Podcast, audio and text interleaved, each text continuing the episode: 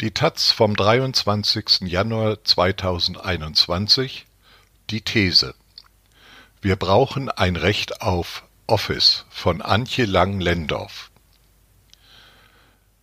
Das Ziel der Bundesregierung ist klar. All jene, die noch immer in Büros am Rechner sitzen, sollen ab ins Homeoffice. Arbeitgeber müssen ihren Beschäftigten anbieten, zu Hause zu arbeiten, sofern keine betrieblichen Gründe dagegen sprechen, heißt es in der Verordnung des Arbeitsministeriums. In der Pandemie ist das gut und richtig. Wer kann, sollte von der eigenen Wohnung aus arbeiten, so werden viele Kontakte vermieden.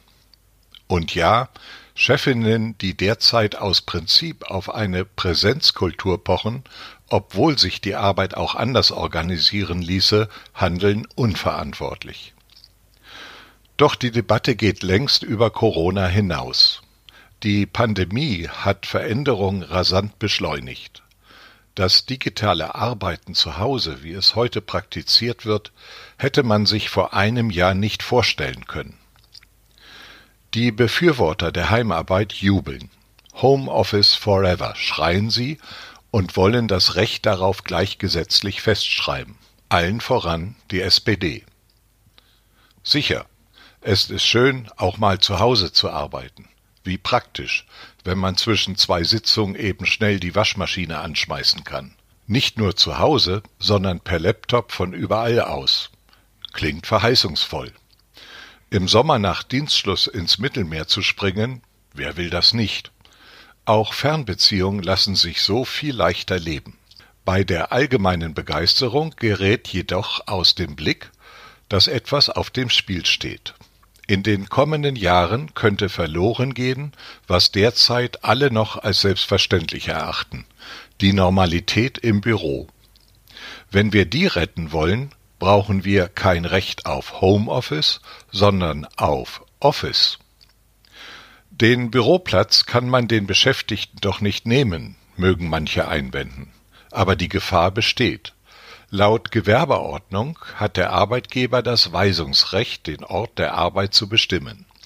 Klar, wenn jemand immer im Büro tätig war, kann er oder sie nicht plötzlich komplett ins Homeoffice verdonnert werden hat etwa das Landesarbeitsgericht Berlin 2018 geurteilt. Aber Arbeitsverträge oder Betriebsvereinbarungen aber Arbeitsverträge oder Betriebsvereinbarungen lassen sich ändern und die Firmen haben ein großes Interesse daran, das zu tun.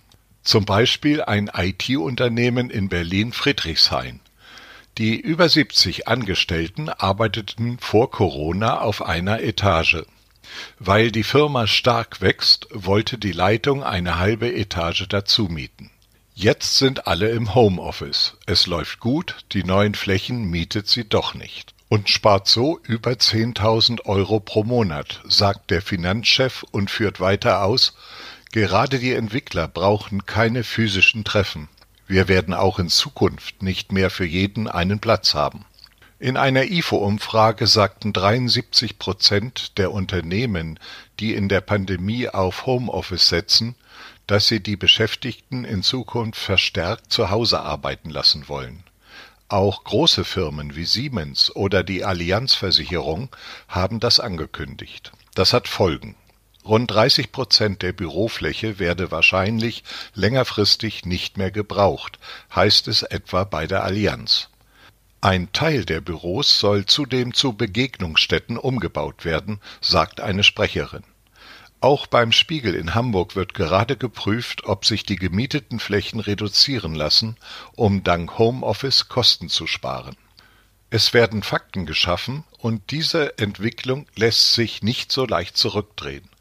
Zwar betonen die Unternehmen, das geschehe im Einvernehmen mit den Arbeitnehmerinnen, aber weniger Büroflächen bedeuten weniger Büroplätze. Und das wiederum bedeutet, dass ausgehandelt werden muss, wer wann ins Büro kommen kann, wenn überhaupt.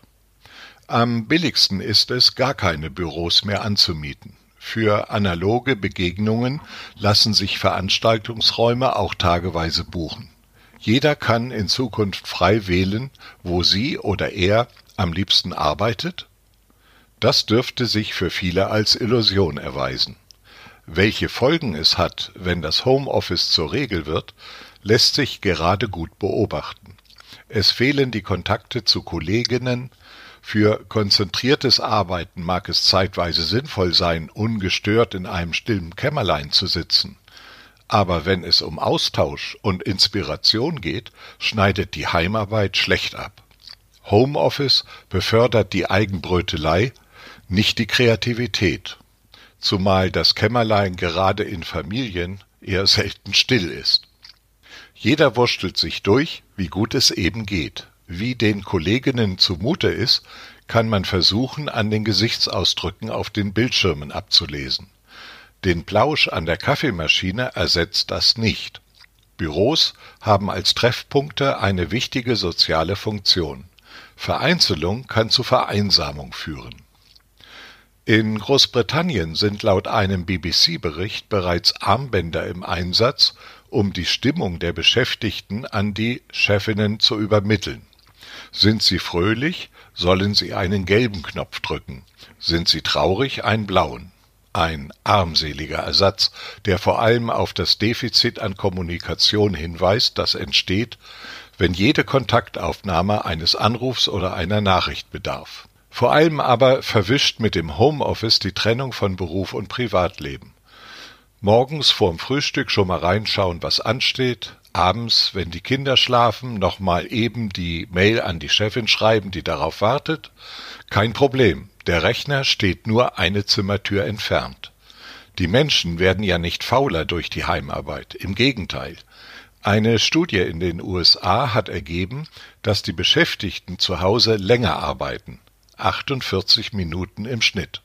Der normale Büroalltag als Luxus. Manches ließe sich verbessern.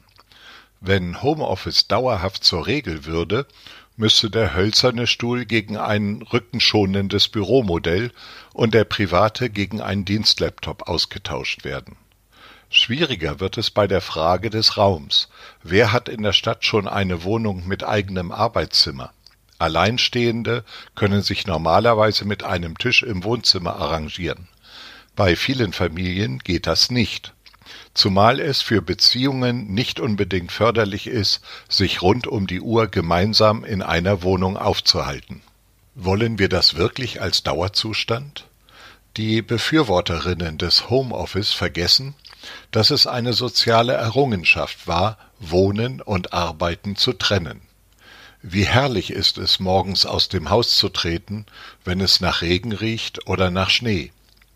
Unterwegs andere Menschen zu sehen, bei der Arbeit die Kolleginnen zu grüßen, am Rande der ersten Konferenz mit dem Sitznachbarn herumzufrotzeln, mittags in die Kantine zu gehen, sich zu unterhalten über Alltägliches, über den Job. Am Ende kommt einem vielleicht genau in so einer Situation beim absichtslosen Reden miteinander die Idee des Tages. Und abends erzählt man Familie oder Freundinnen, was man tagsüber so erlebt hat. All das erscheint im Moment wie Luxus. Umso mehr müssen wir darum kämpfen, dass der gemeinsame Alltag im Büro wieder zur Normalität werden kann und nicht zusammen mit der Pandemie verschwindet.